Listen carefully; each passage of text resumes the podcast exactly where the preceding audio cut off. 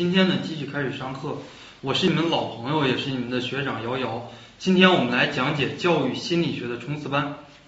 首先，我先读一段版权声明。本人瑶瑶系星火考研辅导老师，于二零一五年十一月录制教育学基础综合冲刺班，严禁个人或考研辅导机构盗版，非经本人同意进行传播者，将追究其责任。我们的参考书目啊，市面上任何一本教育心理学的课本就可以了。为什么说世界上任何一本关于教育心理学的课本都可以呢？因为我们整个教育心理学啊，我你翻烂整个教育心理学，你发现一个规律，什么样的一个规律呢？整本教育心理学都是中国字啊，没有一个字你不认识。但是呢，你翻开一看啊，里边的具体理论，什么斯金纳呀，什么班杜拉呀，什么桑代特呀。什么巴甫洛夫呀，对吧？什么啊，科勒呀，什么托尔曼呀，加涅呀，啊，包括什么维果斯基呀，什么等等等等。哎，你发现整本书都是中国字，怎么就没有一个中国的教育学家呢？啊，比方说我们在讲中国教育史里边啊，这都是中国人。我们在讲教育学原理里边，很多这个教育学原理的东西，比方说什么素质教育呀。对吧？比方说什么什么义务教育啊，就有些是中国人提出来的，但是即使没有中国人提出来，中国人也在做这个东西。那我们翻开教育心理学这课本比较压抑啊。我们说自从啊一九零三年也好啊，或者有些同学说一九一三年也好啊，这个桑代克教育心理学三卷本它的发表正式标志着教育心理学成为一门独立的学科啊，已经过去一百年有余了啊，一百多年了。那么呢？中国人在这个领域啊，可以说是鲜有建树。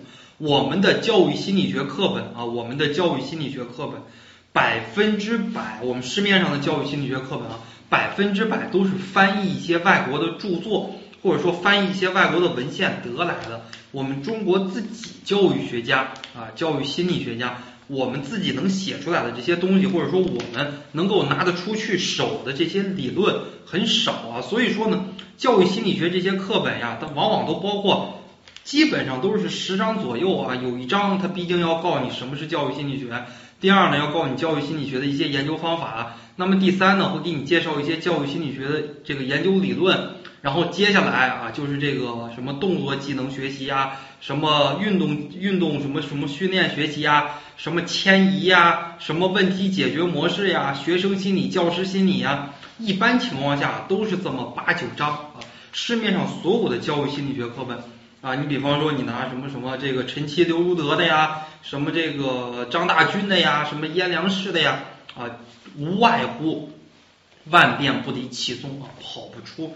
这些范围，所以说呢，学长在电台里边曾经也说了啊，教育学对吧？我们都一样啊，大家都一样，无论是你考哪个学校，无论是你拿着哪个教材，可以说都一样。那我们的推荐书目，我们今天要讲的这本书是啊，湖南师范大学教育科学学院啊心理系的一个老牌的一个资深博导，个子不太高，个子可能一米五几吧。不到一米六啊，姓燕啊，燕良士，六十岁左右，非常喜欢打乒乓球。每次呢一见我啊，就拉着我啊，摇摇啊，咱不许走啊，跟这个张传岁啊、刘铁峰啊一起打乒乓球啊，非常喜欢打乒乓球啊，这么一个教授啊。所以说，在他这本书里面，大家一看，什么举一个什么例子，都拿乒乓球来举例子，对吧？什么什么这个什么胶爽呀，什么底板呀，什么旋转呀，什么弧旋球呀，什么发球呀。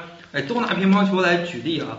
那么呢，跟这个教授啊平时关系很熟，所以说呢，我们他也是出题老师啊，也是出题老师。在我们整个啊，如果你考湖南师大整个教科院，呃，一般来讲，他的作者书的作者是哪本老师，就哪本哪本编者，那么呢，这个老师就是出题老师。好，这是我们说到这个教育心理学的冲刺的一个策略啊。我们在讲这个教育学原理里面。我们就给大家讲了这样的一个冲刺策略，比方说啊，这个抓大题放小题怎么怎么样。那么呢，我们在讲教育心理学的时候啊，尤其是看好了什么策略啊？比如学长呀，你在强化班里边讲的跟你在冲刺班讲的怎么不一样呀？啊，你这个人怎么朝秦暮楚呀？对吧？你在这个强化班里边你还讲到了一定要重视教育心理学的实验，第三章非常非常的重要啊。我这个整个它是教育心理学的里边的一个核心。那你在冲刺里边，你为什么告诉我们要放实验呢？什么是放实验？放弃实验啊，放弃实验。这本书里边有关于实验的东西，我们在冲刺阶段都可以放弃啊。为什么呢？因为我们啊看这个课程呢，绝大部分同学啊都是考这个湖南师范大学的。如果你考湖南师范大学的话，实验在历年的真题里边从来没有考过。虽然实验这个点异常的重要，但是呢，实验在我们的历年真题里边都没有考过。所以说呢，在今年出考题的概率也不是很大啊。我们的一个策略，给学生啊可以说减轻百分之三十的压力。这百分之三十呢，可以说都是比较难的点，实验呀，什么实验得出来的结论呀，什么实验的背景呀，实验展开复述呀，等等等等啊，比较难的一些知识点，我们放弃这百分之三十的点啊，只给大家呢学习百分之六十啊到百分之七十的这些点，可以说应付我们的考试，一般而言啊，一般而言就够了。第二，重实用啊，重实用。哪些实用的章节呢？比方说动作技能呀，比方说迁移呀，对吧？比方说这个啊学习动机呀，比方说这个学生心理、老师心理呀，啊学生心理品德不良的成因呀，什么学习态度、学习心理啊等等等等，这些呢都是实用的一些知识，也是我们整个教心历年来讲考的比较多的一些知识啊，实用知识，结材料啊，结合材料。如果呢，给你一段这种材料题啊，给你一段等等等等这种材料题，然后让你来分析，用教育心理学的某个理论来分析什么啊什么啊什么，很多同学呢他定位不准啊，就像我以前是教政治的，你说政治这门学科难吗？呃，其实也比较难啊，尤其是马原这门学科比较难哦。很多同学啊，我以前带政治辅导班啊，教的一些同学，给他们上这个马原的课程，尤其是到做题的时候。我就把书啊，这学生把书藏在这个柜子里边啊，悄悄的翻书。我说你悄悄的干什么？拿出来啊，把书拿出来，对着书抄，给他们上马原的这个课程。这个学生你对着书给他抄，他自己都抄不会，为什么呢？哎，定位不准啊，定位不准。马原大家有这样的一个感受啊，马原呢，大家有可以说有这样的一个感受。这道题啊，你看上去啊，什么这个石狮子呀，什么？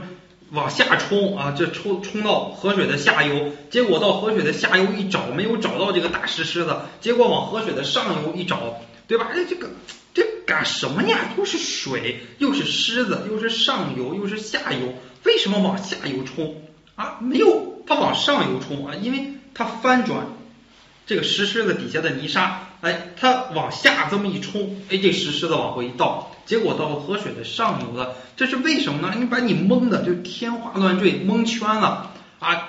不会把整个教员啊，什么矛盾论呀，什么辩证法呀，什么认识论呀，然后再看看唯物史观，对吧？再看看唯物论，那就不知道定位哪个啊？结果瞎写，在书上没有办法瞎抄一气啊，也是错的。结果我把答案告诉这个学生啊，这个学生。哎呀，我的妈呀！原来这答案就是这呀，so easy 啊，怎么怎么样？所以说呢，结合材料来定位啊，这样的能力呢，在我们很多啊很多这个考试中也是至关重要的。当然，在我们教育学考试中可以说是相对简单啊，相对简单。一般情况下呢，给你一大段材料，他都会告诉你。啊，用班杜拉的社会学习理论啊，或者说用行为主义的什么什么理论来来考你，它的理论不是很多，行为主义的理论也比较好把握。如不像我们的这个考研试题啊，让你用马哲的相关理论，让你用辩证法的相关理论，辩证法那个什么几大范畴呀，什么几大观点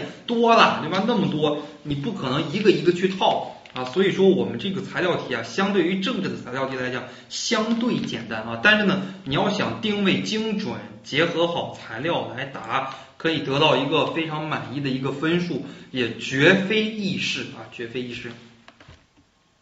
好了，我们现在呢来讲解我们教育心理学的第一章。第一章，我们前一讲啊，我们这个教育心理学总共分为两讲十章。我们前一讲啊，主要是来讲前五章，然后呢，我们的一个讲解啊，以串讲为主。教育心理学里边呢，可以说有不少东西啊，是偏重于学生个人理解的。但是呢，到了这个时候啊，我们教育心理学我也给大家讲了啊，我们要适当的放弃。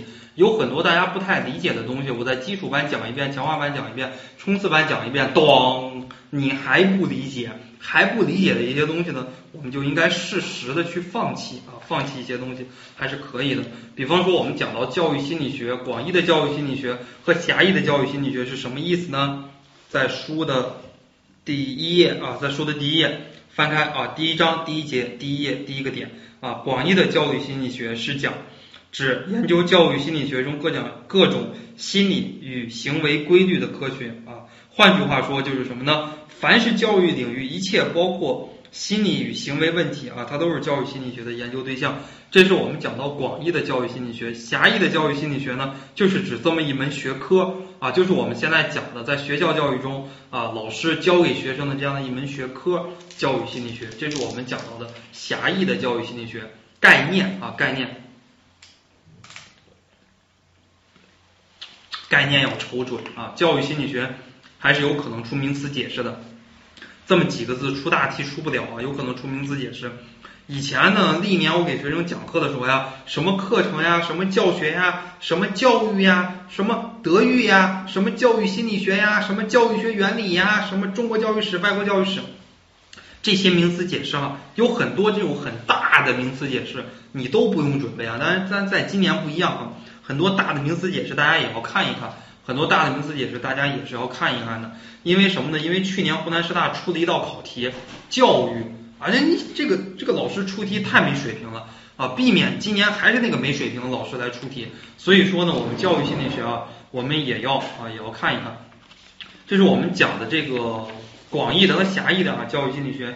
我们讲到一个教育心理学的研究原则，就是我们研究教育心理学。这样的一门学科啊，我们要讲究一些什么原则呢？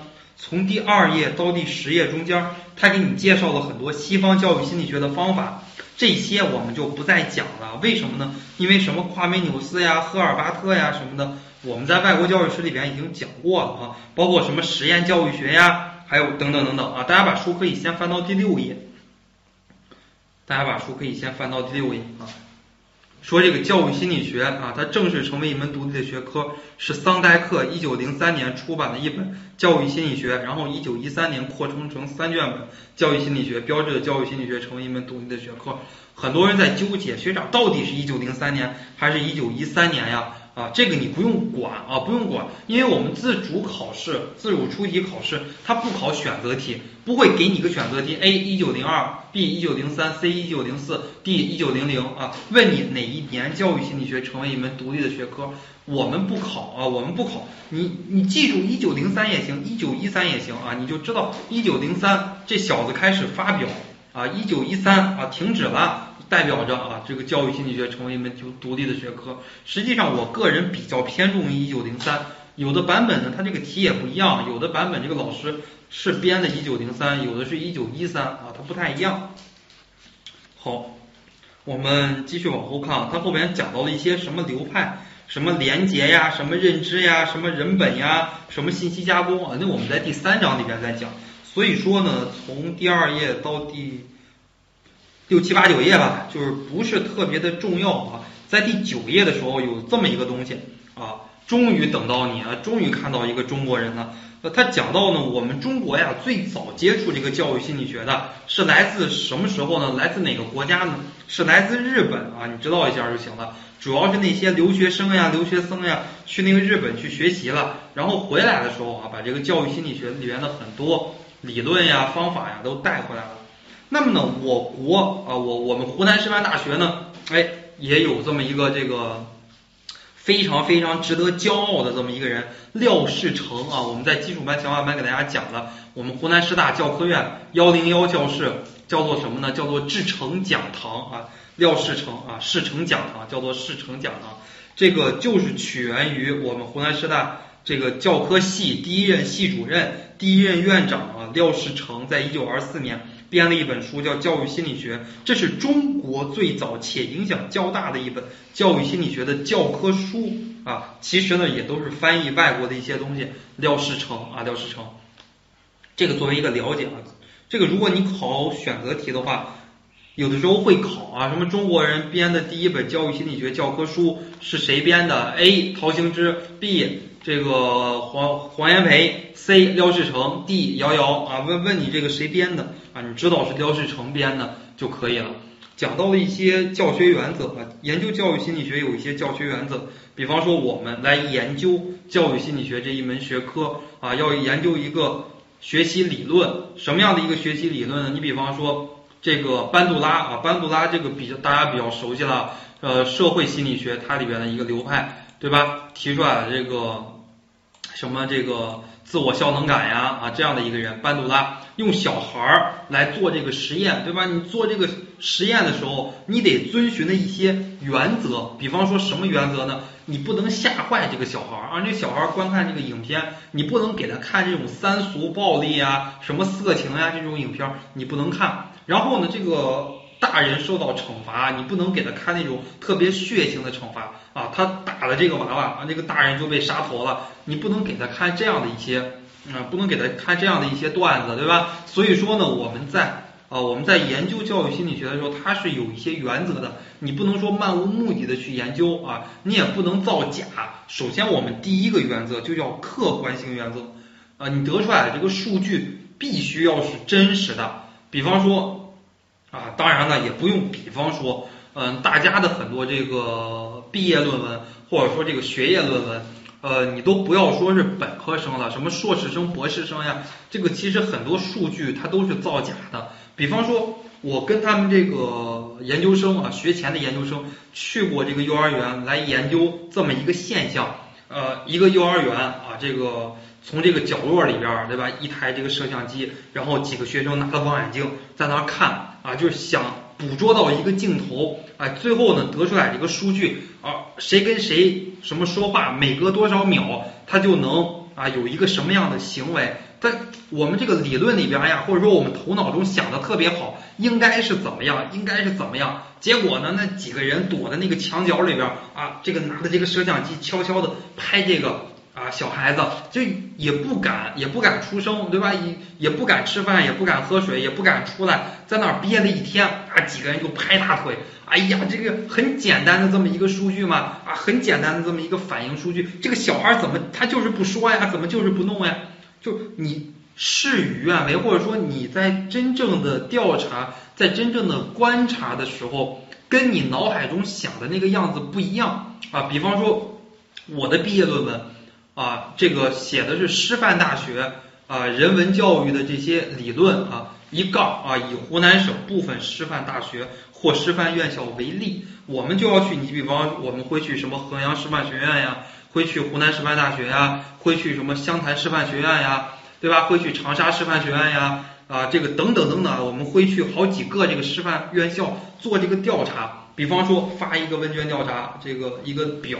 对吧？那您您对人文教育有有所了解吗？A 了解，B 一般，C 不了不了解，对吧？我们脑海中应该想的，在师范大学里边非常缺人文教育，哎，我们对于这个人文教育可能不是太理解，它大概的一个数据啊，可能了解的占百分之十左右，不了解的占百分之六七十，一般的可能占百分之二三十。但是调查的时候啊，往往事与愿违，你一去调查了。哎，这个师范大学的这个师范生也很猥琐啊，也很猥琐。拿出来这个调查表，他脑子里边也会想：哎呀，我如果对人文教育不了解，那我还能称作一个师范生吗？我肯定不是一个师范生。哎，我就填了解。实际上了解吗？你问他一个更加深入的问题，他不了解。但是呢，他出出于这个虚荣心，哎，我了解，我往好的地方填。你真正得出来的这个问卷调查这样的一个数据。跟你脑海里边想的，跟现在社会现实它是不一样的。所以说呢，我们在问卷呀，在调查的时候，我们要遵循一个客观性原则。你调查出来的数据是多少，它就是多少啊！你不能为了支撑你这个理论，哎，你把这个数据去瞎改瞎篡啊！这个这个这个要多说一点啊！大家的本科毕业论文啊，虽然我们现在整个学术界学风不正啊，学风不正。大家的数据基本上都是这样来的啊，就是搞几个这种数据假数据，然后呢淘宝一下啊，毕业论文数据分析 SPSS 啊，就就赶紧就几百块钱，哎找个人就一弄，这毕业论文就过了。大部分同学啊，大部分同学都是这个样子。但是呢，大家如果往学术这条道上走，我们来研究教育学也好，研究教育心理学也好，一定要遵循一个客观性的教育原则。就像前几天日本啊，日本不是有一个博士吗？他的学术论文造假，挺漂亮的一个女博士。那么这个美，他还在那个美国那个 Science，英国那个 Nature 那个杂志里边还发表了这个论文啊。结果呢，这个。国际上啊，一公布哪个组织一公布，然后取消他这个博士学位，第二天他的导师就自杀了啊，导师就自杀了。为什么？他的导师就把关不严，在除中国以外所有的国家，我之前讲课也给大家讲到，除中国以外所有的国家，你研究生能不能毕业，博士能不能毕业，别人任何人说的不算啊，只有你的导师说的算。你的导师一千个字能毕业啊，你就毕业了。你这个毕业论文合格就合格了，我们中国不行啊，我们中国送审啊，盲审啊，互审，教育部抽审啊，然后导师再审，专家二审啊，修改完三审啊，就我们中国是这个样子。每个国家有每个国家的国情啊，我们中国如果完全按照导师来确定你能不能毕业，那中国就又乱了啊，中国就又乱了。为什么呢？中国是一个人情社会，对吧？我有钱，我给导师。对吧？送一部 iPhone 手机啊，或者给导师送点钱啊，导师你让我过了吧，导师咔一签字就过了，他也不负什么责任。但是在外国并不是这个样子啊，在外国很多国家不是这个样子。当然了，这中国这个学术界确实不好啊，中国学术界确实不好，这也由我们这个研究生的大众化啊所决定的。以前中国的学术界还行，那么这些年呢，大家都读研啊，大家这个博士也扩招。都读研，都读博，然后高校里边呢，对于硕导、博导这个资格审查也不严啊，所以说呢，造成了很多这样的一种现象啊。好，这是我们说的第一个原则。第二个原则呢，发展性的原则，对吧？教育与研究或者说心理学研究啊，要求研究者必须用发展的眼光对待他们啊，坚持发展性原则。从发展的角度来影响学生的心理的要素，才能结合实际的结论啊，得出这种相应的结论。这是第二个啊，发展性的原则。大家看看啊，总共写了几个原则？总共写了五个原则，对吧？哎，这些原则他们都分别都是什么意思啊？后边可以自己的看一看。第三，系统性原则啊，要树立一个系统的，不能用孤立的、片面的、分裂的这种观点来看待问题。第三啊。系统性原则，第四，理论联系实际原则啊，要求什么呢？要求课题的来源必须来源于实践啊，课题的来源，这也是我们国家的一个特色啊，这个也是有好有不好。我们在强化班也给大家谈到了，任何课题它都要来源于这种教育实践，来源于现有的问题，反而也是不好的。为什么呢？因为你永远都没有创新呀。你都我们现在研究的都是解决现有的问题，你创造不出来一个新的东西。就像我们讲诺贝尔奖，中国为什么得不了诺贝尔奖呢？我们总是解决现有的问题，而诺贝尔奖它重要的不是解决现有的问题，而是发现人类一个没有的问题啊！诺贝尔奖包括那个这个，就像前几年啊，希金斯，呃，应该是去年吧，去年诺贝尔这个物理学的一个获得者希金斯。啊，他发现了那个一个上帝粒子啊，大家可以去百度看，上帝粒子就一个很小的一个东西啊。我们讲那个原子里边不是最小的叫什么呢？叫什么夸夸克？还叫一个什么东西？它那个东西比那个什么夸克那个东西还要小，它是一个很小的粒子啊。希金斯他发现了，他发现有这么一个东西，但是没有去论证啊。美国的一个团队花了二十亿美元去论证了，这个团队有没有得诺贝尔奖？没有得诺贝尔奖。